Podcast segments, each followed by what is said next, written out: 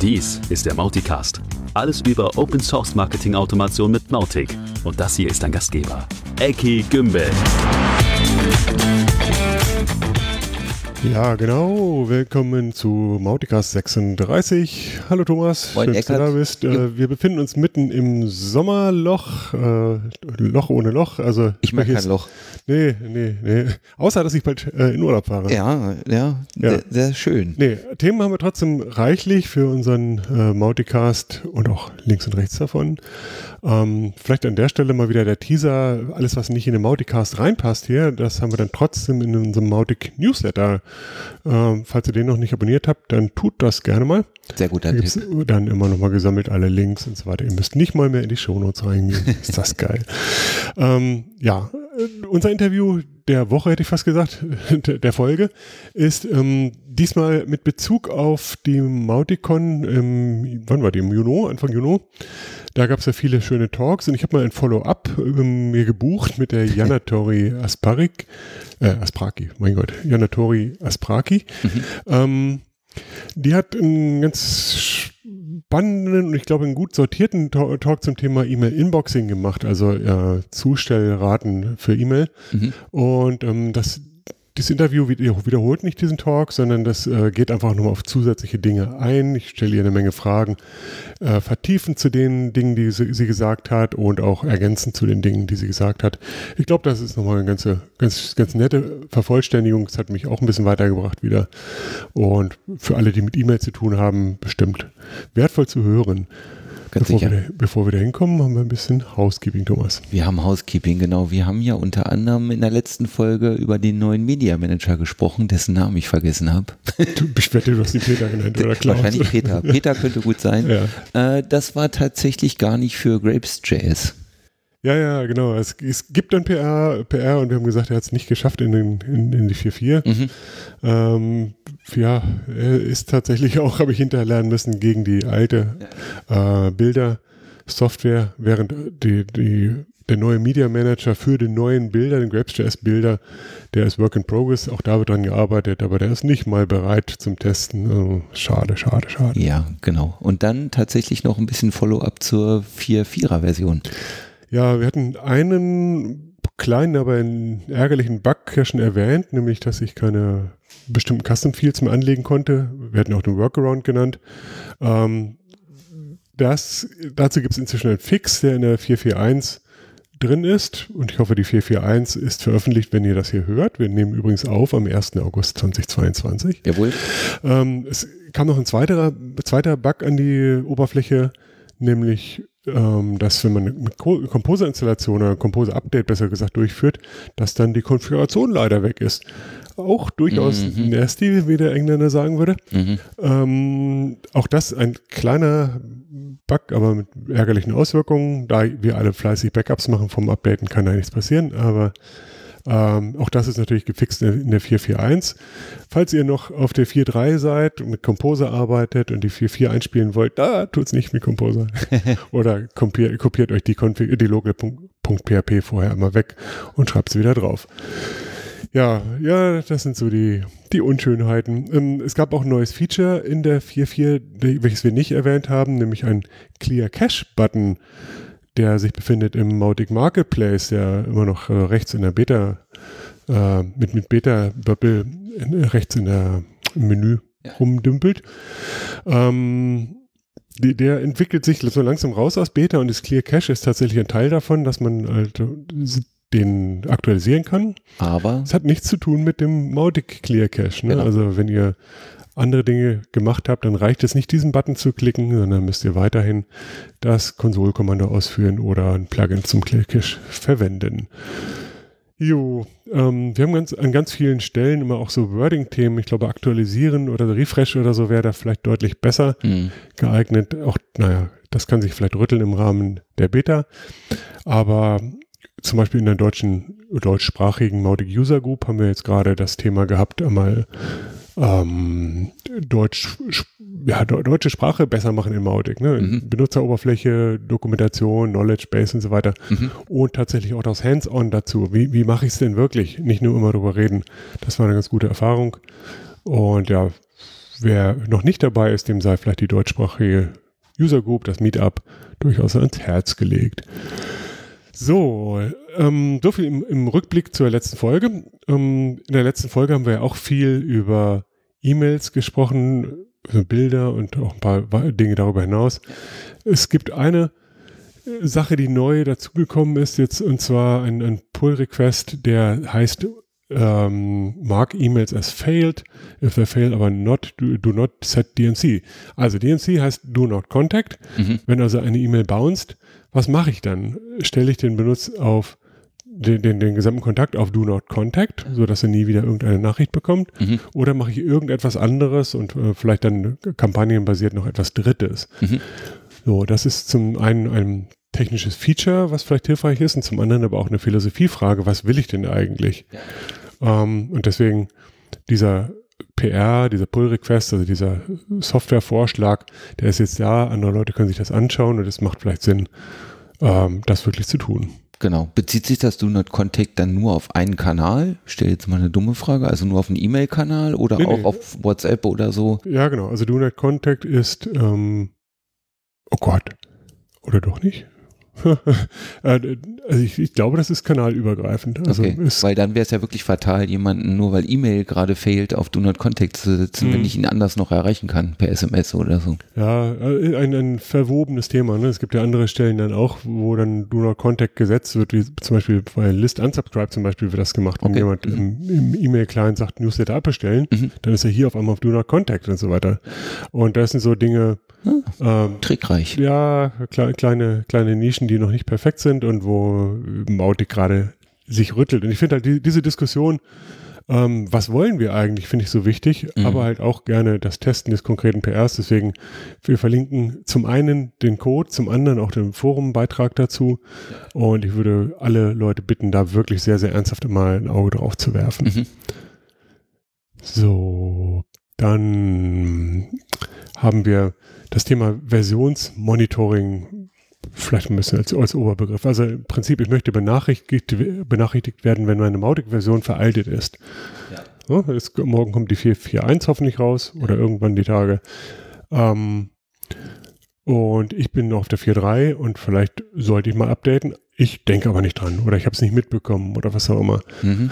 So, da gab es, ich glaube, im letzten Jahr schon mal einen, einen ein Codevorschlag, äh, der so eine Nachricht innerhalb von Mautic mhm. ge gezeigt hat, so, so eine ro rote, roten Blinky.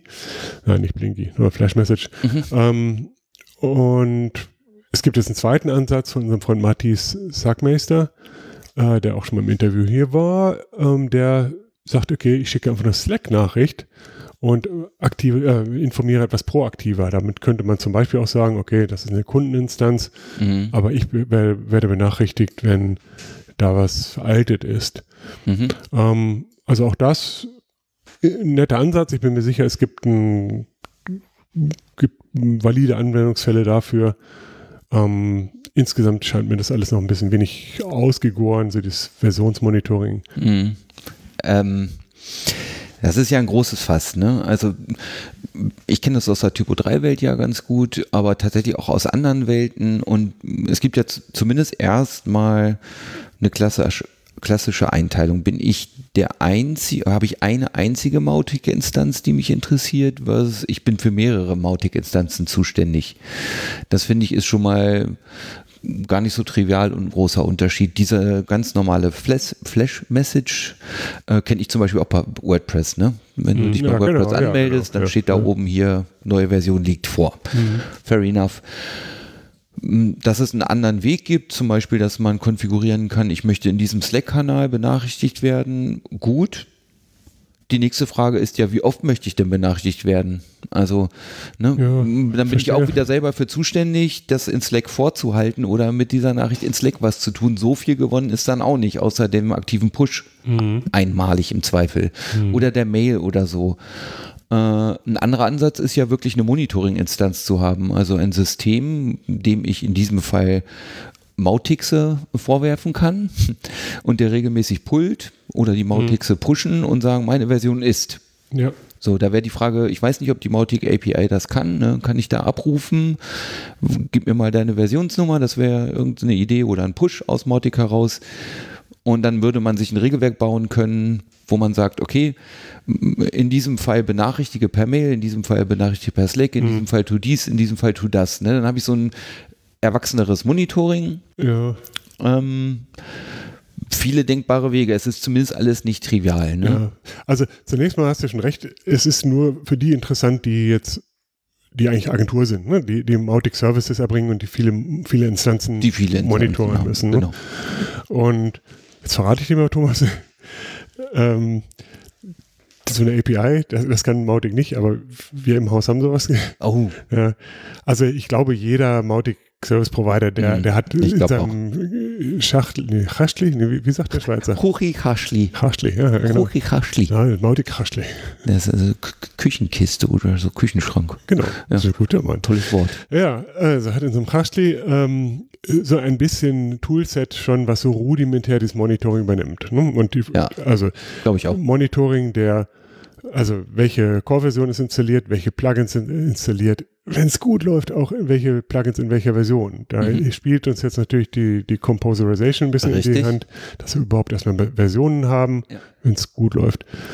Um, ähm, und dann muss ich natürlich wissen, was ist denn die aktuelle Version. Ne? Auch das bei Core kriegt man das noch hin. Bei, mhm. bei Third-Party-Plugins vielleicht nicht mehr so gut, aber vielleicht, also zumindest was GitHub ist, kann man dann sagen, okay, es gibt mhm. im GitHub irgendwas Neueres. Äh, und dann das ganze Thema, was mache ich da draus? Äh, also wir machen so, wir werfen das in ein anderes Überwachungssystem rein. Wir versuchen nicht selbst irgendwie eine Alarmierung zu schreiben oder sowas. Mhm. Egal, also die noch übergelagerte Frage ist, ist das überhaupt Job von Mautic? Ne? Oder ähm, ja, genau. sollte sich Mautic einfach um Mautic kümmern und nicht ums Betreiben von Mautic? Und ich finde im Moment tatsächlich so den Ansatz, äh, also das, die Energie, die da ist. Es gibt so viele Sachen in Mautic zu tun ähm, die Energie, die da ist, sollte tatsächlich da reinfließen ins Produkt. Mhm. Und die Leute, die Mautic Hosting Environments haben, die brauchen halt ihr Toolset und ähm, deswegen glaube ich, dieser kleine Ansatz, der ist schon mal angemessen. Es gibt Gut. ja, es, ne, also ganz kurz noch als hm. Ergänzung, es gibt ja auch den Anwendungsfall, wo du eben nicht nur Mautic als Agentur überwachen willst, sondern du willst eben zentral überwachen und alarmieren, nicht nur Mautic, sondern Typo 3, WordPress, was auch immer du da noch in deinem Client so hast. Ne? Hm. Und insofern stimme ich dir zu, Mautic muss eine Basistätigkeit machen, Composer liefert eine Basistätigkeit, aber ja, es wird sicherlich einfach Monitoring-Tools geben. Ne? Ja, also ich finde diesen Typo 3 Monitor tatsächlich sehr schick, weil da kann man halt auch andere Sachen anflanschen und ich kann nur sagen, gibt es irgendwelche alten Default-User oder so oder schlechte Kennwörter ja, oder sowas ja, ja. Und, also, und ja. ja. aber in fünf oder zehn Jahren sind wir da auch mit Mautic. Ne? Okay. So, was haben wir denn noch Interessanteres hier. Ähm, Twilio SMS, genau. Ähm, SMS verschicken mit Twilio ist ein alter Hut mhm. und ist trotzdem ziemlich cool und ist auch bis jetzt noch nie so richtig komplett ausgereizt worden. Und ähm, es gibt jetzt einen Ansatz von, von Cory Burrell in, in Sacramento, der hat einfach gesagt, ich mache mal ein, ein GitHub-Bundle, was einfach die vorhandenen Features ergänzt um Dinge, die mir wichtig sind. Mhm. Zum Beispiel zusätzliche hm, Unsubscribe-Begriffe. Also in unserer Mautic-Welt bisher keine Benutzer Stopp eintippen und dann ist das ein Unsubscribe. Mhm. Ähm, in Twilio zum Beispiel ist ja auch so wie zum Beispiel das Wort Cancel oder das Wort Unsubscribe vorgesehen. Und schwupps, schon geht das auch bei Mautic. Super. Oder zum Beispiel, ich kann eine statische Autoreply hinterlegen. Ich kann sagen so, vielen Dank für Ihre Nachricht. Diese Nachricht wird, äh, diese Mailbox wird nicht überwacht oder sowas. Oder wir haben Ihre Nachricht bekommen äh, und kümmern uns darum, bitte äh, rufen Sie uns nicht an, wir rufen Sie an. genau. Ähm, ja, also einfach so ein bisschen er ergänzende Features für die Twilio-Integration. Sehr gut. Ähm, genau. Das nächste Thema haben wir uns notiert mit Help Joey, Joey Keller. Der hat ähm, so ein Wochenendprojekt gestartet, nämlich äh, ein Mautic WhatsApp Plugin basierend auf einem Dienst, der WoWa heißt. Ist ganz klar Work in Progress. Äh, und ja, da kann er große Hilfe gebrauchen, das zu testen, das auszuprobieren, ihm Feedback zu geben. Genau, wir haben ja eben gerade über Twilio gesprochen. Mhm. Es gibt ja schon längst so den Weg, äh, über Webhooks und so weiter mit Twilio dann auch WhatsApp anzubinden. Mhm. Aber das ist halt immer so ein bisschen gebastelt, für den das einrichten muss zumindest. Und Joey hat halt den Ansatz gehabt, okay, ich will mal ein vernünftiges Plugin haben Mhm. und hat losgelegt. Er ist halt kein Coder. Mhm. ähm, wobei, mit Abstrichen, man muss sagen, also er wird immer besser, glaube ich, im Coden. Falls du dir zu, falls du dir hörst, Joey, okay. no offense. ähm, nein, aber er hilft so vielen Leuten und ich finde, er hat total verdient, dass ihm auch mal jemand hilft und deswegen, ähm, wer da Lust hat mitzumachen an diesem WhatsApp-Plugin, das wäre doch eine coole Sache. Schaut euch das an. Gut, ähm, dann haben wir noch ein bisschen Best Practice oder, oder ein bisschen Diskussion vielleicht, wie verwendet man eigentlich Mautic?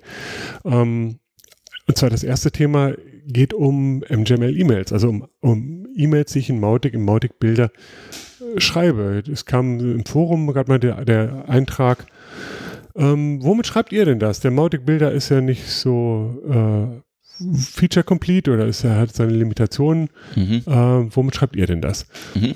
Und dann stellte sich heraus, dass tatsächlich einige Leute extern die E-Mail erstmal schreiben und dann reinkopieren nach Mautic. Mhm. Zum Teil einfach mit MGML.io, also der, der MGML-Webseite, die auch einen schönen Testeditor hat. Zum Teil zum Beispiel mit einer Mac-App, die hier von, von TechBill äh, empfohlen wird. Einfach eine MGML-App für, für den Macintosh. Mhm. Ähm, für mich ist jetzt eher die Frage, die spannendere Frage, wie, was für Workflows verwenden Leute eigentlich? Ne? Gibt es Leute, die einfach unsere Boilerplate-Templates nehmen und da ihren Content reintickern? Mhm. Gibt es Leute, die in, die sich ihre eigenen Templates bauen, Mhm. ne? was wir viel für Kunden machen? Oder gibt es halt Leute, die einfach ähm, freifliegend ihre E-Mail außerhalb von Mautic zusammentickern und dann mit Copy and Paste rein übernehmen? Mhm. Letzteres finde ich ist so, muss man zumindest aufpassen, weil, weil jetzt nicht alle Attribute zwingend äh, unterstützt werden von Mautic. Also zumindest gibt es ein paar Einschränkungen oder ein paar Dinge, auf die man achten muss, wenn man ein Theme baut oder ein Template baut. Ähm, aber gut, wenn man den Freiheitsgrad haben möchte, ist das natürlich sehr bequem, einen externen Editor zu nehmen. Das täte mich mal sehr interessieren, wenn, wenn von euch in der Hörerinnenschaft ähm, jemand auch so arbeitet. Ähm, dann warum und, und, und vielleicht auch mit welchen Erfahrungen und welchen Tools oder so, weil das sehen wir, also sehe ich zumindest in, me- in meiner täglichen Arbeit, in meinen Konversationen mit Kunden und so weiter eigentlich überhaupt nicht. Mhm. Aber vielleicht bin, lebe ich da in der Blase. Das wäre, würde mich sehr interessieren. Also gebt mir da gerne mal Feedback. Jawohl. Äh, Und genau, das zweite Thema ist, es gibt ja einen Kalender, in dem man Events sieht und der wird ja automatisch gefüllt. Es tauchte die Frage auf äh, im Forum, ob jemand diesen Kalender überhaupt benutzt und das Feedback dazu ist schon interessant. Ja, also Events im Sinne von E-Mails verschicken Ja, ja oder so also weiter. n- nicht Events von Party hier und Ja, ja. ja, ja. Also ich war ja sehr beruhigt, dass, dass alle das Ding so ignorieren, wie ich jetzt tue. Ich habe mich nie im Leben damit beschäftigt und habe nie Mhm. verstanden, wozu der überhaupt sinnvoll ist. Also es gibt da ja ein bisschen Vorschlag, was denn eine gute Alternative wäre, ne? Ja, das war von, von unserem Freund Andy Town. Ähm, der sagte, von mir aus, mach da den Deckel drauf. Mhm. Aber wenn, wenn wir wieder einen Kalender haben wollen, hier sind zehn Gedanken, was der denn können sollte. Und das ist natürlich mal ein konstruktiver Ansatz. Ähm, und vielleicht an der Stelle auch einfach die Einladung, wenn ihr Gedanken zum Kalender habt, wenn euch da konkret was fehlt oder stört oder so, oder vielleicht seid ihr auch massive Benutzer, Link zum Forum-Thread in den Show Notes, bevor der Kalender von der Speisekarte gestrichen wird, äh, dann gebt ihr gerne mal euren Kommentar dazu ab. Ja, der Kalender. Ähm, auf meinem Kalender war, wie gesagt, das, oh, war die gut, ne? Die. Wahnsinn, du haust aber auch welche raus. Äh, äh, sollen wir das löschen? Nee, lassen wir drin. Das lassen wir auf jeden Fall drin. Okay, auf meinem Kalender war das Folgeinterview mit der Jana Tori Aspraki. Ähm, die ist, ja, wird sich selber erzählen, wo sie wohnt. Ähm, und ich habe in der Einleitung ja schon gesagt, es ging darum, Zusatzfragen, Nachtragfragen oder so, Vertiefungsfragen zu stellen zu dem Talk, den sie bei der Mauticon Global 2022 gehalten hat. Der Talk war schon gut und ich glaube, hier kommt nochmal die, das Häubchen auf der Sahnekirsche oder so ähnlich. Ne? Mhm, sehr gut. Viel Spaß. Okay, there we go. Hello, Jana Tori. Welcome to the show. Uh, and nice to talk to you again after uh, Mautic Conference Global 2022. Hello, welcome. Yes, thank you very much. I'm glad to be here. Thanks for having me. I'm excited to further discuss uh, email and deliverability. I am too. And uh, in the preparation for this interview, we agreed that we would not repeat the same thing over again that we already talked about in the, or that you talked about in the conference, but rather do a little uh, enhanced Q&A session. Um, to tell the truth, some of the questions are my, my own ones. Others come from colleagues, but also from from the meetup group here or the forums. So it's a constant topic. This email email inboxing deliverability thing. So uh, no wonder that that there are a ton of questions, and, and I would love to go into the, the details a little bit more than we did a couple of months ago. However, if, if you as the listener have not watched that talk, then then please uh, press a pause button right now and go to YouTube and uh, find the talk, Mautic Conference Email Inboxing. Um, and the majority of the topics here will really refer directly to the talk. So it's a good idea to do watch the talk first and then get back to this beautiful interview. Okay, now for everybody else who's still here, um, I assume that you did watch the talk. If you haven't, Yanna-Torry, please once again give give us the basics about yourself, what you do, what, who you are, where you are, and all that, and how the cat is doing. Sounds great. So I'm Yanna-Torry. I'm a deliverability specialist and one of the partners at Email Console. Um, we are a deliverability monitoring tool, and we talk about deliverability 24 7. We're trying to make it more accessible to people. Lately, a lot of senders out there have had. Um, have seen more and more of their emails land in the spam filters of their audience members. And uh, panic is either coming or a lot of questions definitely are coming more. Uh, so I'm excited to be here to talk about deliverability with you. That's cool. And uh, the big question what does it mean? Why should I care about it? Is like everything else entered in the talk. Um, of so, course. Um, um, I think the, the reason that you gave is is the practical example that like like I'm sending out an email and uh, my open rate is is taking a dip. Uh, so I agree. It's it's uh, more and more important these days. Um, I would like to to take a direct follow up to one of the latest point in in your talk. I mean, basically the, the topics that you described there are all the things that can harm your inboxing rate, uh, both on the technical and the content side, uh, but also the, the ways of understanding and monitoring what is going on. So one thing that you showed but not really explained was the cool uh, the tool a cool tool called seed listing. And uh, people asked about that. Can, can, can you tell us a little bit more about this seed listing thing? Yes, of course. So oftentimes, um, when we see deliverability issues, they can either be with specific mailbox providers or they can be with multiple mailbox providers.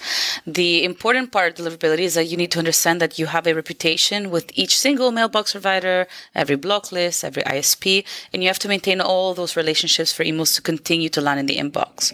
So when we see, when we, mm, we sometimes feel that there might be a deliverability problem, emails are not landing in the inbox, they're landing in a spam or nowhere at all. We're not counting here the promotions tabs, that is still the inbox. Mm. Really, the spam folder, junk, or nowhere at all. What we'd like to do at the beginning to measure where we're having the most issues is a seed listing test. So it's a simple inbox placement test.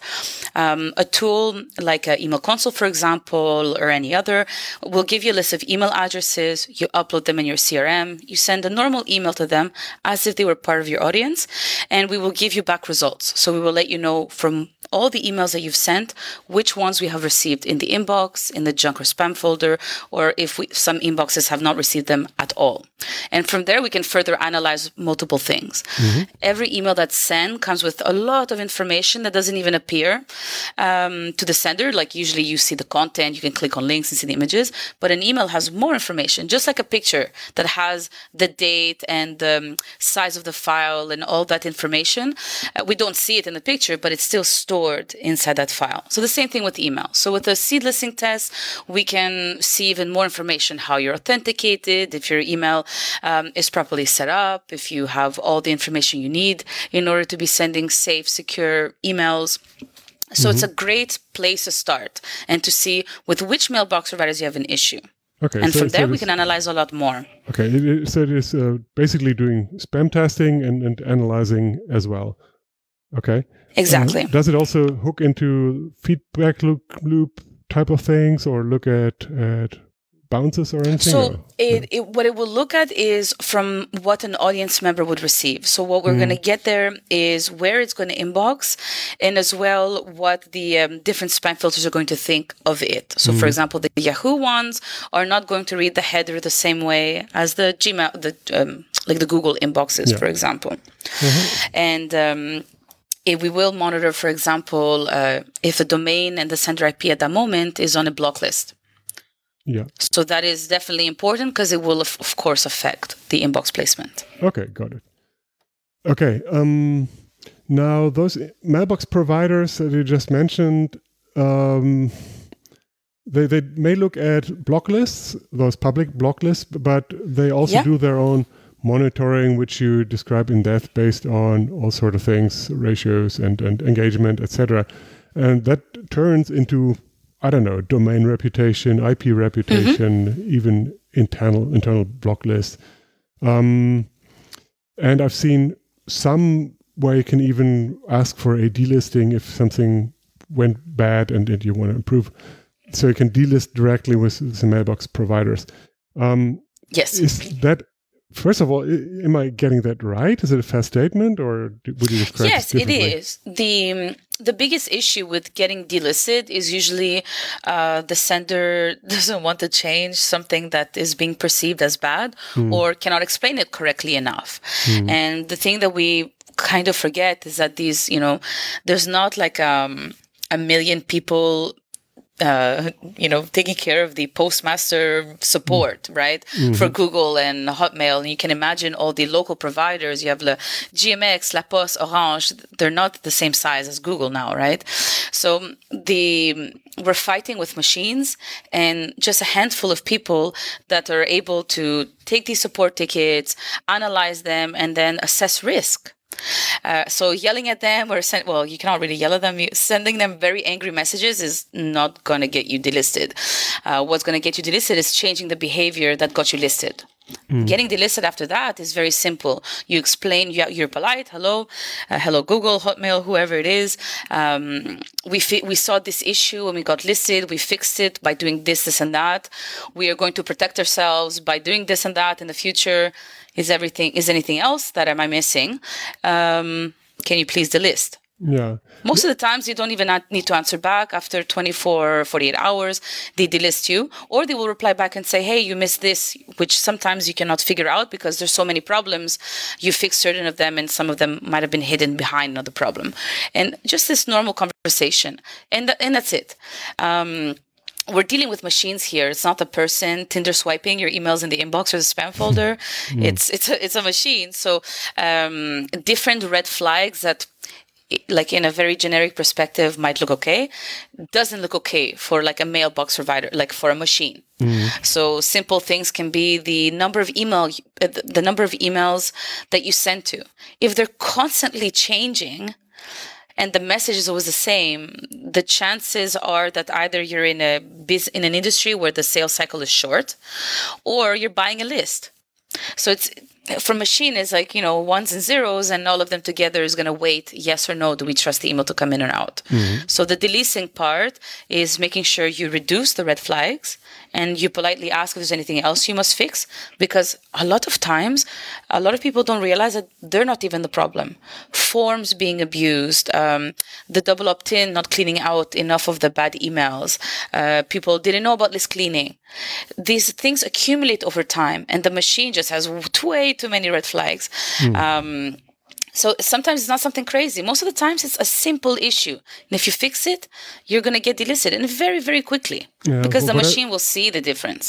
Yeah. Well, what I find difficult really is to deal with that in, in different regions because you have so many local providers, as I just said, Yes. and they all have their own ways. Um, and I would love to have some some sort of comprehensive overview of, of those mailbox providers, what to watch out for, how to detect issues in the first place. Like like uh, in this case, uh, for this, you really should closely uh, watch closely the, the, soft bounces. For others, look at that or yeah. whatever, and then may, maybe even policies or or link to a form, etc. Is, is there any such website that, that gives a good overview of, of the top 50 mailbox providers? No. No, there isn't. I, I, you know what? We should probably sit down and write one. yeah, I was thinking the same. All right, maybe that's the next thing we should do. Yeah. Um, the the the one thing that I think all fellow deliverability specialists are going to agree on, and I hope they do, mm. um, if not assuming for myself, is that one thing, a trend that I'm seeing personally, is that everyone is going towards the consumer first. So, what does the person receiving the email want, and what do we need to protect that person from? Mm-hmm. And no matter how everyone is doing it a little bit differently, at the end of the day, that's the most important part. Google doesn't care about my business and my email console emails. What they care about is this, my subscribers and the people who are using Google. Those are the people that Google is trying to keep happy, right? Sure, the Gmail users and the G Suite users. And what that means at the end of the day is that the mailbox providers are going to look for senders and accept the emails of senders who engage with their users and their users engage with them. Uh, a user that they can clearly see there's some sort of relationship with. They want to see positive human action, and no matter what strategy marketers and affiliate marketers and really good strategies put together, if they start annoying the Google users and the Hotmail users and things like that, they're just going to build spam filters that detect that behavior. Mm. So the more strategies we create, the easier it is for spam filters to detect it and to analyze it. And no matter how random we try to be, yeah. even randomization, there's patterns in it. Yeah. So the most important part is getting that user to engage. It's not anymore writing that one email that fits for everyone that we send once a week and everyone gets the same message. It's it's been too long that that's not okay and mm. people are still doing it and that's going to be the biggest biggest thing engagement think of it like social media Mm. We don't care, you know, we might care about the followers, but we need those constant likes over time. We need those constant conversions. And mm. email is a tool to convert. Yeah, it depends. I mean, when you talked about uh, engagement being more and more important in the talk, yeah, uh, then I really a one thing uh, I really thought uh, does not really apply to everyone, or it's not uh, easy for everyone. So uh, repeat yes exactly. I can imagine a lawyer yeah. is not as you know sexy to sell as i don't know a new yeah. pair of shoes or a car or something right? Also the, the uh, return business types are different from i think you you gave the the example of a mattress being sold not every, yes every exactly. Um, but i was still thinking okay I, I get the point. Now how can i rephrase my emails or re- reconstruct or redesign my campaigns to encourage a second opening or a, a reply, for instance? Is, is there things, should I work more intensively with, with replying to emails? Is this important feature for Mautic, for instance? Um, ah, okay. Or is it um, a rat so race? Should I just uh, act naturally and not try to game the system? Yes, exactly. So th- that's the um, the important part here is just like we have with social media, different industries, different types of content and patterns are going to be enforced in one way or another differently. So somebody who might be in a more difficult industry might have different issues than somebody who's selling shoes. So we're thinking, you know, cryptocurrency emails from legitimate places. Mm. Versus people who sell su- shoes are stressed about different things, right? Yeah. Um, but each one has their own kind of engagement patterns. Google will understand that these kinds of customers expect this kind of engagement from them and this kind of business we're going to expect different kind of engagement from them the issue at the end of the day though remains the percentage of positive engagement we have with brands versus negative and what makes sense in your industry and the way you send. Because some cryptocurrency companies send emails 20 times a day and some of them send you one weekly email even those need to be compared differently. So all of these semantics are going to be for the big businesses, you know, the Googles mm. and the Hotmails and things like that. What about the smaller um, ESPs? So what they're going to look at again is the green versus the red flags. People who have emails that are being engaged with in normal ratios that people are going to reply or read when they're like at normal intervals is always going to inbox better than a business that sends an email whenever it remembers to send an email. People forget about the brand. Things are inconsistent. The open rates kind of go up and down. Uh, the things bounce because there's so much time between emails. There's so much difference there. Mm. But still, it's easy to calculate the red flags versus the green flags. Okay. And the mailbox providers at the end of the day, that's what they want. Happy people. Mm. So from a company like Google that is maybe has a more sophisticated way to track engagement versus a smaller, very local, you know, Greek inbox provider that is looking for it, what they want is the same at the end of the day. People yeah. that are happy in their inbox.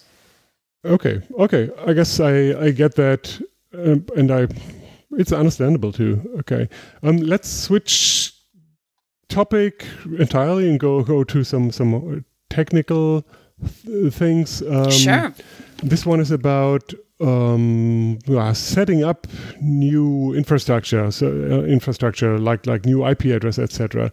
One yes. common term there is you have to warm up the, the servers, the IPs with the mailbox providers. Um, yes. So, so how does it? What does it really mean? Uh, how, is this a manual process? Are there tools? How, how does this go? Ah, okay. So it the, the warm up process, the reason we, we do this is because we don't want to shock um, spam filters. So it makes sense that one of the things that can be a very big red flag is if a domain was purchased, you know, yesterday and today it starts sending 10 million emails. In in what world did I get 10 million signups in 24 hours to a business that existed since yesterday, right? So it's an it's of course a huge red flag, and in order to protect users uh, they're going to say, you know what, we're going to block all the emails and we're going to let some in in order to establish are these good senders or not? Are people complaining, happy, not happy? And then slowly put it, let more emails go in. So instead of doing it that way, where you're shocking a machine, in the warm up period, you're doing the other way around. You buy an IP, you buy your domains, and then you, when everything is set up and ready to send, you start sending a little bit of emails to say, hello, I exist, I have some customers, I'm sending emails, look, everybody's happy, my open rates are normal, um, my bounces are also normal in the thresholds. People are engaging they're not complaining about it. And as you continue you just start sending more or you start introducing new pieces of your infrastructure. Hmm. it's just plainly put to not shock machines on the other end. Okay. Is it about now, domains or ips uh, uh, domains and ips hmm. Yeah, so domains and IPs, even people who have domains that they've used for years, if they move from one provider to another provider, it, it can be shocking. Like, hey, this company has been using, I don't know, CakeMail for 15 years, and now suddenly they're using MailChimp. Like, they would protect this, the the audience member just in case it's a spoofing or there's a there's an issue it's normal that we have to reintroduce ourselves and make sure that any change that we make is going to be kind of slowly enforced in the spam filters. Mm. And warm up is not only for new domains and new IPs, it can also be used for a huge pivot of your company. You know, if you go from being a high fashion company to a nonprofit, you're going you're going to have to reintroduce yourself to the spam filters. Mm. Or, you know, if you were a, a store and now have a new pharmaceutical department, but never talked about pharmaceuticals before, maybe slowly adding the content in would be more uh, would be more beneficial than just like smack let's go let's talk about you know medicine and insurance and things like that. Yeah. Uh, so warm up is for everything. Yeah. In general okay okay. So, sorry. Thank, thanks for that. And uh, i think that the broader sense of warming up uh, it's good to keep that in mind yeah. Um, yes. now sometimes there's a what, what is the term? Send send rate or something there there are mailbox providers who say okay i am applying or the, your traffic is beyond the send rate. Um, the, probably the send rate uh, increases with with the reputation, but given I don't have a great reputation with this mailbox provider, is it a valid strategy to say, okay, I just send send send slowly. I have uh, still a million of, of emails, but I send uh, just a thousand a day. Oh, let's say ten thousand, and have better better success rate. Or is it? oh, okay. Fiction? So, so when the, when a mailbox provider rate limits you or like a rate limits a sender, it is usually either to protect the sender or to protect them protect somebody from something. Um, this can be because over time you've established a huge amount of complaint rate over time. So the ratio, like, you know, sometimes you have a spike, but it doesn't affect you. But if you kind of accumulate them over time, it can really impact your reputation. We don't trust you anymore. And then they're like, you know what? We're going to rate limit you. The re- one of the reasons they're doing this is to make you look at your list and say, okay, maybe this, you know, 30, 40% of the list is useless to me. I don't need to send to it. They're kind of rate limiting you at the point of where you should be sending at. Uh, sometimes more because they're trying to stop you from annoying people. Other times, the rate limitations can be put into place simply because you're on a block list and that's it. They're, they're just going to mm. block every single email and not let it in. Yeah. The rate limits are as annoying as they can be. They're very informative. If you see a rate limit, it's not that sending less necessarily is going to fix the problem. Mm-hmm. Uh, so, like you queue your emails, and instead of taking three days to send them, you take five days to send them. The rate limit is kind of take a step back, look at your list, and fix what you need to fix with your with Whatever your your yeah. with your list. Yeah, okay. it, it really is more of a a signal instead of like a limitation. Mm-hmm. Um, unless you're sending emails to like a very small provider, and for some reason, I don't know, your company is Greek, you're sending to a Greek ISP, and they cannot possibly accept all of your emails, but the chances of that are like very low. Most of the time, it's just a warning like, hey, you have something to fix. Please fix it. And you're not going to have a rate limit. Yeah. People shouldn't have um, that as a problem. Okay. Okay, cool. Yeah. Um, now, one means or one one way to get better reputation, better better success rates is um, getting uh, trying some sort of whitelisting. And you did mention BIMI um, as a trust signal towards the user, but maybe also t- towards the, the mailbox provider. There are yeah. others here in Germany. We have a Trusted Dialog and CSA, Senders, Certified yeah. Senders Alliance, something. Alliance, yeah. Yeah. There also used to be Return Path, which is now validity.com. Um, there may be others. So, wh- whitelisting, does that make sense? Is it worth the money? Some are really expensive. Okay. Yeah, some are really expensive. Um, so here's the thing: um, the the BIMI is part of um, one of the authentication protocols somebody can enact. It's still a little bit annoying because you do need to have like a registered logo in order to do this. Mm-hmm. It's the only kind of easy way for everyone to track if you know i can just start using paypal logo right so it's a kind of way to track but authentication is the first step to prove that your emails are yours and all the other ones are not. So, hey, look at the difference between my real emails and the fake emails.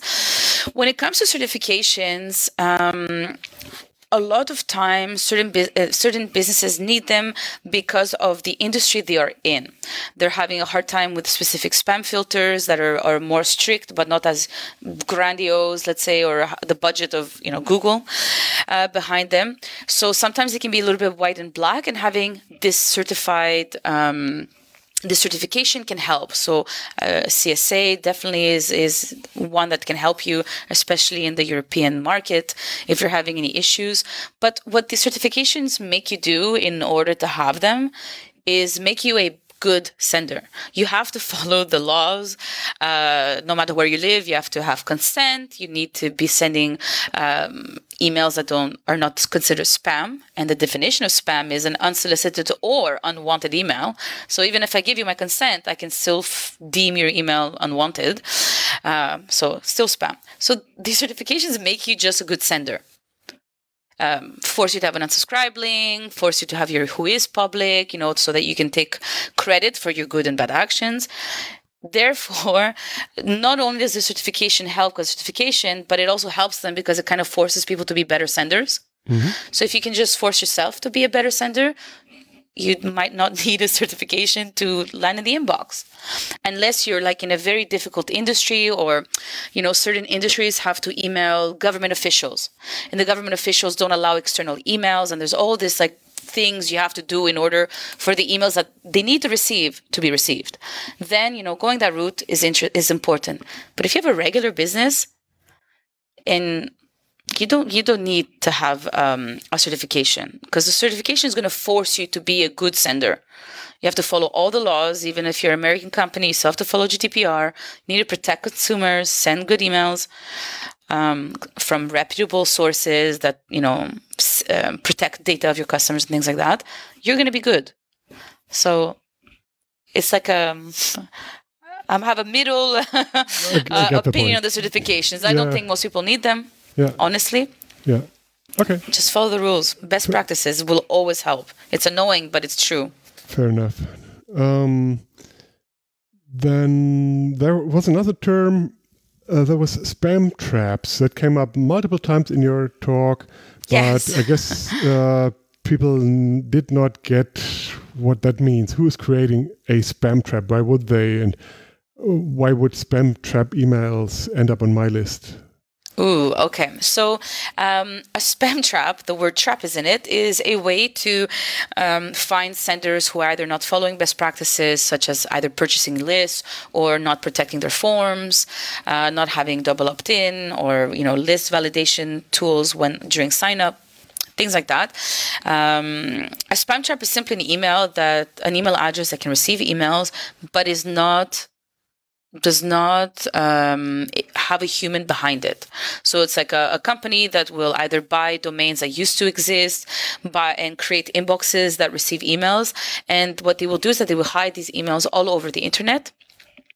And um, if you're scraping emails off LinkedIn or mm-hmm. purchasing lists or things like that, they will be there because the machine is unable to tell. You can pass them through a list cleaner and they will still pass as valid emails unless somebody figured out they were there, but there's millions and millions of new ones created a day. Mm-hmm. Now, another type of spam trap is email addresses that used to exist and they're not used by that person anymore. So now imagine all those email addresses we created in high school that no one ever uses again.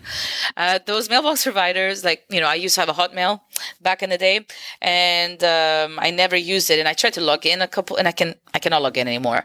Uh, but if you send an email to it, it doesn't bounce actually which is very funny. As somebody, I was geeky enough, I tested it. Does my email still exist? Mm-hmm. And I cannot log into it, but it can still accept emails. So, for example, if I were to sign up with that email address everywhere, those people would continue emailing them, especially if they don't have double opt in and confirmation and things like that. Mm-hmm. And Hotmail would know that this email address hasn't been used in like more than a decade. Okay. It's easy for Hotmail to kind of um, realize that these people either haven't cleaned the list in a long time, which unfortunately happens. You know, mm-hmm. um, I did sign up to stuff back in the day, so if anybody still has my email address and they're sending me emails, the inbox exists. It's able to accept emails, but I'm not in control of it anymore. So Hotmail can tell all the people that are in that inbox, hey, they haven't cleaned their list or they're buying lists. Okay. Um, so there's a lot of ways for them to end up in your list, and the one way, the best way to get rid of them is not even through list validation, is through engagement. They will never engage or buy anything from you. There's no human there. Okay, yeah, we're always getting back to that. Uh, you did mention about list cleaning. Um, maybe in two different senses one in a technical way one one in a like like overhaul ask for the opt-in once again or something so listing is that a, a term uh, that you can define, or is it just multiple ways? Yes, definitely. So th- there's two types. So there's the organic way, based on the engagement, to have people open things like that. Uh, we want to remove them if they're not going to bring any value to our business. And there's list validation tools um, that do this technically by ensuring that the email is capable Doesn't of receiving yeah, yeah, yeah, an okay. email. So as okay. a bounce, so they will let you know all, all those um, different, you know, is it risky or not? Yeah and things like that. Okay, um, moving on. Um, the email service provider, so the, the Amazon or Mailgun or whatever you use for yes. e- delivering email out of Mautic, uh, do they make a difference? Can, can are there ESPs who have, have, better chances of good good open rate or, or good good uh, delivery or inbox rates, or is it all the same as long as you have a unique dedicated IP? Ah, okay. So, oof, this this all depends on the type of business you're running and the, the volume and all, and of course the budget you have for it. But the reputation falls on both parties: the sending IPs, whoever's sending it for you, and the sender domain that is sending the email. So both of those together are going to help. Of course, a company that allows people to spam through its you know infrastructure will affect your deliverability. But if you're with any reputable business that sends emails and, and has you know thousands and millions of emails being sent from it, um, there's no issue. Your reputation is your own, and you can manage it. Yeah, it's not like like you know entire IP network etc. could be deemed bad or something. Okay.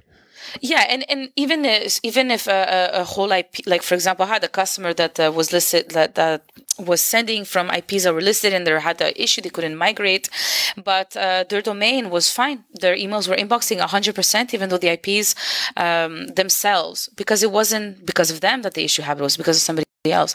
The mailbox providers are getting, they're really strong every day. Mm. Um, they're able to tell the difference between the sender being an issue and, you know, the infrastructure being an issue. Yeah, that's funny, isn't it? How how how the do, the domain can be top rated and the IP can all be read and post multiples. Yeah, uh, exactly. Yeah, but they they at the same point they say that that that's just one of many many indicators exactly. and so don't worry yeah the historical reputation is important what you've done through time or how people are you know mm. what people are doing with your emails and what you're doing with it as well. It's very um mm-hmm. it's so important. And it sounds silly you know like it's you know, really doesn't yeah, it does. A lot of green flags will help um, erase a big red one. Yeah yeah yeah especially if, if the red one is something that is not entirely under your control. Exactly. um, uh, next up from from a colleague of mine, uh, list unsubscribe. Um, for if you send newsletters, you should have this header that that gives the button in, in a email client where you can unsubscribe from this newsletter. Uh, when many people click that button, I always think that's a good thing. Can can it be a red flag too, or no? Um, no, that button is so uh, not uh, all like um, emailing systems will do this for you. Uh, some people don't even notice it really, and they don't think think about it. So it's a really great question. So um, in many mailbox providers, uh, instead of clicking on the unsubscribe link inside the email, you have the the link inside the mailbox provider tool so it makes it easier to unsubscribe. I i'm on i'm in the group of people that think it's great that it's there. It reduces the spam complaints. Yeah. uh, it's yeah. a one-click way to unsubscribe from an email. Um, your esp is going to get the information so you're able to get the information and unsubscribe them. It won't get clicked by the spam filter because it's in the header. It's you know the the, mm. the esp is looking for it to add it there. And um, i know I know it was it. We always get disappointed when people unsubscribe, but it's okay. Just let them go. Um, mm. The that a lot of people have had seen an actual um, lowering of their spam rates because when the button was kind of introduced because some people were just annoyed at specific types of emails and i don't know the company didn't have a very good preference center or a way for the person to manage it so by doing that they were able to kind of like reverse engineer a preference center and it reduced spam rates mm. because people were able to unsubscribe correctly from the right place.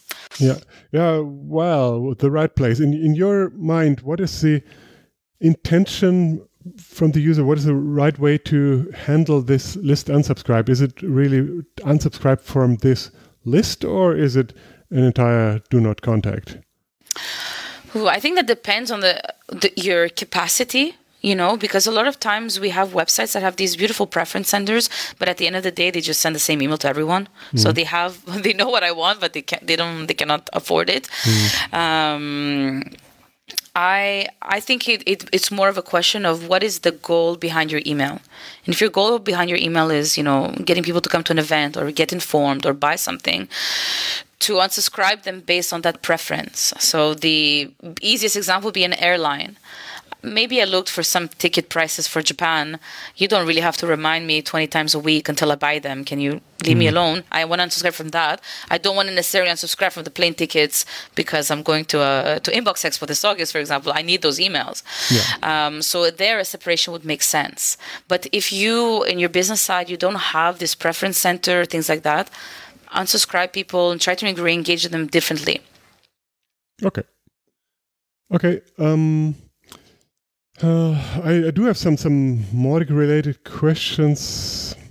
Maybe, maybe one more uh, general question, and that is uh, use of subdomains or sender addresses, etc. Yes. Um, is there any sort of favorite setup where you say, okay, the, the, the email or newsletters should come from a different subdomain than transactional emails or whatever? Is there any sure. thing you recommend? You recommend? Yeah. Um, I'm I'm on the side of if there's different types of emails and by types i mean like you said transactional versus marketing versus you know like holiday emails for example and to divide it based on that. Now, don't go crazy, you know, uh, signups one email, passwords another email, but the important emails like the invoices, uh, reset passwords, um, confirmation emails, uh, bills, all those really, really, really important things, those should come from one subdomain, for example. Mm-hmm. Uh, the marketing, anything that's marketing, there to sell, get people to come to an event, those sh- should be another subdomain. Mm-hmm. If you don't have the time to separate, you know, two types of emails in your week, I don't think you need multiple senders. But if you do have like your MailChimp and then you have your Shopify emails being sent from Shopify and your mailbox provider emails, it might be good to have a marketing, a transactional, and your base domain as your inbox. Mm. Um, but don't go crazy. It's just more to define, like here, to make it easier for a computer to define, like these are the super important emails that even if the person reported the brand as spam, they should still get a reset email password, right? Mm. Those should come all together. And anything that sells is something else. That way, if those don't have good deliverability, they don't impact your, your business for your current customers being able to use your tools or, you know, ask for refunds or do things like yeah, that. Yeah. Yeah, I was really thinking about the, the larger businesses. Um, yeah. And especially using their base domain for any sort of marketing emails. I'm always uh, I have mixed feelings. Fearful, it's stressful, isn't it? Yeah, and yeah. then especially that uh, a lot of us don't have like DMARC implemented, let alone with all the d- subdomains and things like that. It's um, for big businesses both of those might be kind of interesting to to take care of you know monitor your dmarc at the same time as your you know singular subdomain reputation yeah yeah and, and, and getting dmarc activated for the main domain is is a hard thing to do while for a subdomain it's much easier yeah, it can, and it can be, um, and it's a it's a stressful process already. To you know, to DKIM and SPF can be stressful, mm. uh, based on the size of your organization, and you know, um, especially businesses are international between American stuff and I, European IPs and all of that. Mm. It can be very very stressful to manage all of this. Um, uh, yeah. So yeah. yeah. Now, when it comes to an aggressive policy, then you you don't have friends anymore. yeah, yeah, right. I know you're you're really stressed. yeah. Okay. Um, yeah, let's let's talk a little bit more about Mautic uh, while we're getting to the end of the conversation. Uh, and one one of the topics of discussion is always bounce handling. What what is the the best bounce handling possible? Because right now Mautic, we go pretty straightforward. We go then do the necessary stuff, but we're not very sophisticated. And there are 10 or 20 ideas of what else should we do, how should we deal with soft bounces, etc. When should we involve do not contact and when not, blah, blah, blah, blah. Do you have any any scenario or any perfect bounce handling where you think this is what you should look for, this is what you should act? Ah, okay. Well, mm-hmm. different mailbox providers are going to give different bounce messages, even though it's the same kind of bounce. So you have the mailbox full. The message that they give you is not necessarily a no, copy paste between Google and Hotmail. So that's where the annoying can come in and where the differences come, where people are tracking specific words to group them together as the same type of bounce that will have the same type of output, like getting removing them from the from the list or allowing them to soft bounce four times before being removed from a list. Exactly. So the the one thing that can be seen differently through ESPs, and sometimes people don't realize it, is the ESP, like CakeMail versus Mailchimp, is going to decide what they do with specific messages. So if a mailbox is full, some of them will allow it four times, and on the, then will unsubscribe. Some will allow it three times, and the fourth time it happens, immediately unsubscribe it. So that's where different businesses might have different issues because, for example, uh, one bounce that is very interesting is uh, the Spamhaus bounce. If your domain is listed on Spamhaus, Microsoft mm. will bounce every single of your emails, right? Mm-hmm. Uh, because of your domain. Yeah. Uh, it would be very interesting to have ESPs stop sending those emails to Microsoft because we know preemptively that if we see that and it's still listed, it will bounce. We like we know in the future that this will happen. Mm-hmm. Uh, why even send out that email? So I'm using this example to to show or to illustrate that based on the business you're in and the frequency at which you're emailing people and the frequency at which you can fix issues or monitor things, has to come into account into how you handle bounces. Because if you're really really fast and you're sending you know uh, welcome emails you know you have a million signups a day. From a million signups you can imagine that a good 10% minimum is hotmail. So all those signups are bouncing. No one's getting those emails to confirm their accounts. What do we do? Mm. um, we need a form that is able to react quickly and say, hey, please use another email because we have an issue or whatever message you want to say. Uh, bounces can and will always be handled differently by different businesses. Um, it's when you're doing things on your own, it's using a little bit of logic based on your volume, how people react, and how you send emails. Yeah. Th- then you can be more or less strict yeah. In on things. I mean, it's, it's twofold. One thing is the things that the the person has to decide who sets up the system and and yeah things like okay five times you're out is something you can easily do on, on the campaign side or whatever in, in, logic, yes. in logic. But the means that are provided, like like um, reading the bounce, you mean? You can, yeah, you get the soft bounces from Amazon, or or you have yeah. you have groups of soft bounces, and not everything is the same, etc. So so like like uh, technological means that are provided by Mautic. This is what we're currently discussing. What what else should we do? And um, yeah, it's an ongoing discussion. And, uh, yeah, it's an interesting one. Yeah uh, bounces are super interesting. They can tell you the they can predict the future, and people are like, "Oh, less than one percent, I'm good." It's like, uh, no, did you read the bounces? What type of bounces? I don't know. It was less than one percent. It's so important to, to yeah. read the types that come in, yeah. and I, it is a little bit annoying sometimes when um, if you don't have a list of those words that you can group together.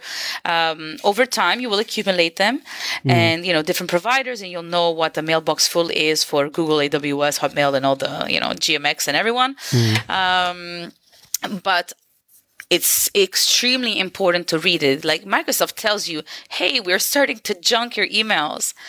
Even if you don't have SNDS and it's not your dedicated IPs, it's time to do something. You don't wait until you're they're bouncing and they're being blocked completely. It's too late. You had the, like three months of Hotmail telling you in your bounces, "Hey, we're junking. Hey, we're junking," mm-hmm. and you didn't even look at it. Yeah. Um, bounces can tell you the future. yeah, yeah. I'm I'm wondering whether that is something that, that Mautic can do in the first place. I mean, what we normally do is is uh, have the the ESP send us a, a copy of of each soft bounce so we can do this, this grouping and, and looking, person looking at it, but the, the ESP may not even provide an API to get the soft, soft bounce content to to oh, I know Mautic system. I know, but if if your if your business is in the like understands what we're talking about and can do something like this, mm. it's maybe time to go towards a business that gives you this kind of information. Mm-hmm. You know, or looking into using a, an MTA uh, and building your own infrastructure around it. Because if you, if you can do it, like, mm. come on, like, okay. um, like with Mautic, right? Can you imagine if you can, um, if you were able to grab all these bounces, the the kind of insights you can give people, yeah. the things you can put in a graph, and the things you can monitor is um, crazy. Way more interesting than open and click rates. Yeah, yeah, oh yeah, definitely. Yeah, well, open rates is the thing by itself. Oh, so many more questions, but I have to come to an end here. Um, thank you very much for those insights. Is are, are, there any pointers you want to give to people? Good websites to learn from, or talks to watch, and so on. Ah, of course. I um, I definitely have a, a link, uh, yt.academy slash resources. I have a list of all the um, my favorite places to learn or people that I, I learned from that I stalk on Twitter and LinkedIn and I read their articles and things like that. So if there's anything there, uh, definitely interesting place uh, to learn from. And um, if not, uh, we have uh, Email Consul. We have a, a major announcement where f- we finally partnered up with uh, Radek from Bouncer, and um, we have his tool is going to be um, using our tool inside of it in order to promote uh, deliverability monitoring tools, which is great. So we're working together, honestly, to democratize deliverability and simplify it for people uh, by making it accessible. And of course, you know, with deliverability, the whole point is to make sure that people actually get the email. So we want to ensure that you can stay connected, you know, with your subscribers uh, via email. Because um, all the marketing in the world is not going to save you if no one gets it, right? Okay. This, so this this this news is something people can find on your website already. Yes, they can find it on our website, on the uh, Bouncer website uh, as well. They can even try the uh, beta testing. Um, you have some free credits there to, to play around and see how you can monitor your IPs and domains uh, against uh, block lists, and of course uh, a seed listing tool to Yeah, you test know your inbox placement. The link, uh, in, the show notes, and, and uh, everybody should try it out right now. Of course, definitely. yeah. So, um, for for those in the audience who do not consider uh, bounce as the greatest fun on the earth, I guess you're there to to help them get better business success with better email inbox rates. How can people get best in touch with you directly? Uh, the best way is to connect with me through LinkedIn um, or to schedule an appointment directly. Uh, with me, I love to geek out about email. So even if you just want to talk and uh, get excited about email, uh, be my guest. Um, but if you need any any help with your deliverability or um, understanding where to get better resources, that's also fine by me. Uh, just connect and ask away. Okay, very cool. Thank you so much. This was a ton of nerd stuff. I'm afraid. I, I, I hope some people people are still awake, but uh, I, I know that many people are very very keen to to learn the best and and, and learn the details and get help, etc. So uh, everybody, stay in touch. Uh, give us a feedback on the Mauticast, and uh, of course, get in touch with Yanna-Torry as well. Thank you so much for your time. Um, I hope we talk soon once again. Maybe some some even more Mautic related things and uh, next news, ne- next announcements from from either sides. Thank you so much. Uh, take care. See you soon. Of course, thank you. Have a good one. Thanks. Bye bye. Ja, ich finde es, ich sag mal, interessant, äh, dass es natürlich jetzt wichtig sei, äh, wichtig wird oder ein Thema ist, sagen wir es erstmal vorsichtig, auch aus dieser Sicht auf Engagement in der Formulierung, in der Art, in der Aufbereitung des Newsletters äh, achten zu dürfen oder zu müssen aus Benutzersicht, ne, ich möchte meine Kunden erreichen, ist das ja ein Klassiker und natürlich total selbstverständlich, aber dass die Dimension jetzt da nochmal dazu kommt, ist interessant, sage ich mal. Es erinnert mich ein bisschen an die alten, alten SEO-Tage. Ja, Äh, Also im Prinzip kommst du immer sofort in, in eine Künstlichkeit, exakt. ähm, wenn du versuchst, Dinge zu verstärken.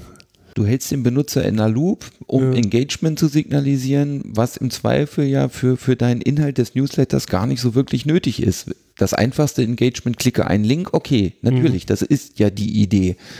Aber Maybe, ja. halte ihn am Scrollen, den Benutzer, ne, bringe ihn zu zwei oder drei, also die, das ganze Thema im Web Slideshows, ne, und diesen einzelne Pages und zwinge den Benutzer Gottes Willen.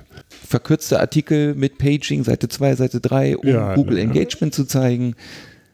Ja, auch das ist halt wie, genau, ist ja dann nicht, nicht wie SEO, sondern wie, wie vielleicht noch irgendwie wie Ad-Revenue oder sowas. Auch. Aber, aber im Prinzip wird es dann halt so, so ein Ausnivellieren geben, wo Dinge sofort nach hinten losgehen und mehr Mhm. Schaden als sie nutzen. Und ja, deswegen würde ich das auch hier nicht übertreiben. Es ist halt wirklich ein Signal von ganz vielen und äh, wenn man da eine gute Idee hat, dann halt machen. Ne? Ja. Gut, kommen wir zu, was tut sich in der Mautic Community und ähm, es gab schon wieder ein neues Community Spotlight und diesmal ist es die gute Volja Piv oh Gott, oh Gott, jetzt muss ich vorlesen. Pivavarczyk. Ja. Pivavarczyk? Ja. Ja. Oh ja, ja. Ähm, ähm, die ist zu Hause in Slowenien und ist in letzter Zeit auch durchaus aktiv im, im Mautic, äh, Mautic Marketing. Also hat schon diverse gut, diversen guten Content geliefert. Leon findet sie besonders super, weil er in einem Blog mal einen Tipp bekommen hat, der ihm ein bisschen den Hintern gerettet hat. Mhm. Äh, von daher, ja, Spotlight von unserer Seite können wir das voll unterstreichen, weil ja ist eine echte Bereicherung für die Mautic Community. Genau. Speaking of Mautic Community, es gibt den zweite Quartal Mautic Community Roundup. Mhm. Das Quartal ist schon wieder vorbei, ne? Das geht alles rasend. Ja. ja, genau. Wie immer mal einen Blick wert, einmal kurz sich den Überblick zu verschaffen, was, was ist denn so gelaufen. Äh, manchmal sind es Dinge, die, über die wir im Podcast hier nicht reden. Manchmal gibt es noch mal ein paar, paar, zusätzliche Links. Vieles kennt ihr bestimmt schon, aber, aber ich finde, äh, die Community ist es durchaus wert, da auch immer nochmal sich das klar zu machen, was da eigentlich läuft. Und dann gibt es natürlich ein besonderes Highlight noch. Wir haben Mhm. letztes Mal schon gesprochen über Sao Paulo, also die Mauticon South America 2022 Mhm. für November. Da ist jetzt das Datum ziemlich sicher. Es wird äh, Donnerstag, Freitag, äh, 3., 4. November sein. Also die Woche nach Thanksgiving. Nee, wie heißt das? Ähm, dieser neue Feiertag. Halloween. Halloween, ja. Der, der Halloween-Feiertag. Reformationstag bei uns in Niedersachsen. ähm, der Donnerstag, Freitag. Der zweite ist in Brasilien selbst ein Feiertag. Deswegen diese beiden Tage. Der dritte wird der, der Konferenz-Konferenzteil sein, also wo Talks sind. Am vierten sind andere Sachen, die mehr so Learning und Hands-on sind. Mhm. Aber offiziell geht die Konferenz über diese beiden Tage. Und vielleicht gibt es sogar noch ein bisschen Rahmenprogramm. Das werden wir noch sehen. Cool. Genau, also 99% safe, das ist noch nicht veröffentlicht, von daher ähm, nicht weiter sagen. Gut, aber weiter sagen dürft ihr natürlich, äh, wie toll so ein Mauticast ist. Ne? Definitiv. Ja. Ähm, falls ihr irgendwas vermisst dabei, dann sagt das auch weiter und zwar an uns. Genau. Nein, also Spread the Word ist immer gut, aber wie immer, wir freuen uns über Feedback aller Art, inhaltliche, auch Tipps, dass wir immer schön viele Housekeeping haben, wenn wir Fehler gemacht haben Ja. oder auch sonstige Hinweise. Genau. Äh, bleibt uns gewogen, äh, bleibt dem Mautic gewogen, den Mautixen, wie Thomas vorhin so schön gesagt hat. Jawohl. Ähm, und wir hören uns bald wieder in alter Frische, hoffentlich bei guten Temperaturen immer noch. Bis Genau. dann. Tschüss, tschüss, schönen Sommer. Ciao, ciao.